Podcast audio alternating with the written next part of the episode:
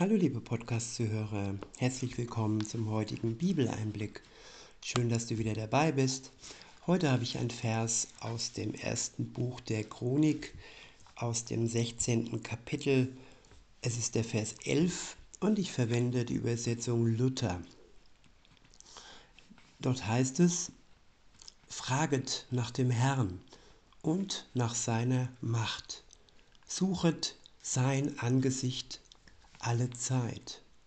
Ich wiederhole, fraget nach dem Herrn und seiner Macht. Suchet sein Angesicht alle Zeit. Ja, hiermit ist alle Zeit gemeint. Zum einen das Fragen aller Zeit nach dem Herrn, nach seiner Meinung, nach seinem Willen, nach seinem Ziel nach seiner Liebe, nach seiner Weisheit, nach seiner Macht, denn er hat die Macht über alles in der Welt, über alles, was er geschaffen hat. Jesus war von Anbeginn der Zeit dabei. Er hat diese Welt mit seinem Vater zusammen erschaffen. Und er hat die Macht, auch heute noch alles so zu verändern, wie es gut ist für uns.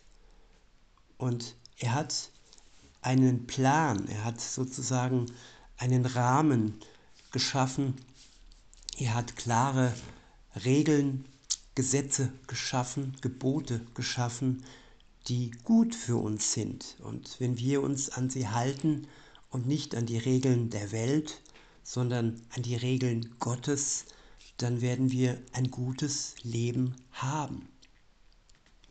Und wenn wir ja in sein Angesicht treten, in seine Nähe treten, nicht nur über Gott reden, sondern auch ja sein Angesicht suchen.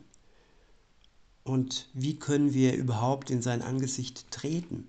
Das geht nur, wenn wir zuvor ja das, die Mauer die zwischen uns und Gott, dem Vater, steht, von Jesus Christus auseinanderbrechen lassen, die Schuld uns wegnehmen lassen.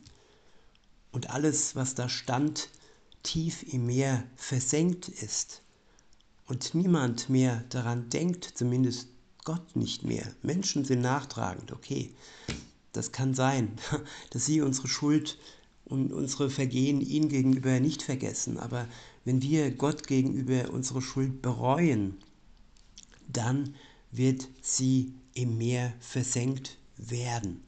Und dann ist der Weg frei zu Gott, dem Vater, der Weg frei zu seinem Angesicht. Dann können wir die Nähe Gottes durch seinen Geist, den er jeden, jedem Gläubigen schenkt, spüren. Wir können spüren, dass er für uns ist. Und wenn er für uns ist, wer kann dann gegen uns sein? Niemand.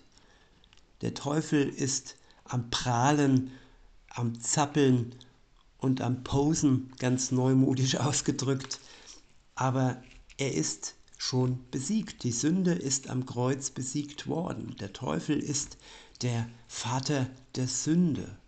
Gott, der Vater, ist der Vater des Lebens. Und die Sünde ist verknüpft mit dem Tod.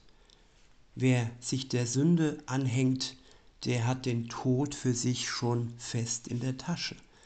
Wer sich Gott, dem Vater, anhängt, der hat das ewige Leben fest in der Tasche. Und der kann dann erst gute Werke tun, weil er aus Dankbarkeit und aus der Kraft Gottes heraus sie überhaupt tun kann. Alles andere wäre nur ja, Posen und Angeberei und äh, Gutmensch sein, aber kein Mensch ist gut, nur Gott ist gut und heilig, nur er ist 100% Liebe und Wahrheit und ohne ihn können wir nicht umgestaltet werden zu ihm hin. Immer mehr zur Liebe und immer mehr in die Wahrheit hinein. In diesem Sinne, liebe Zuhörer, wünsche ich euch noch einen schönen Tag und sage bis denne.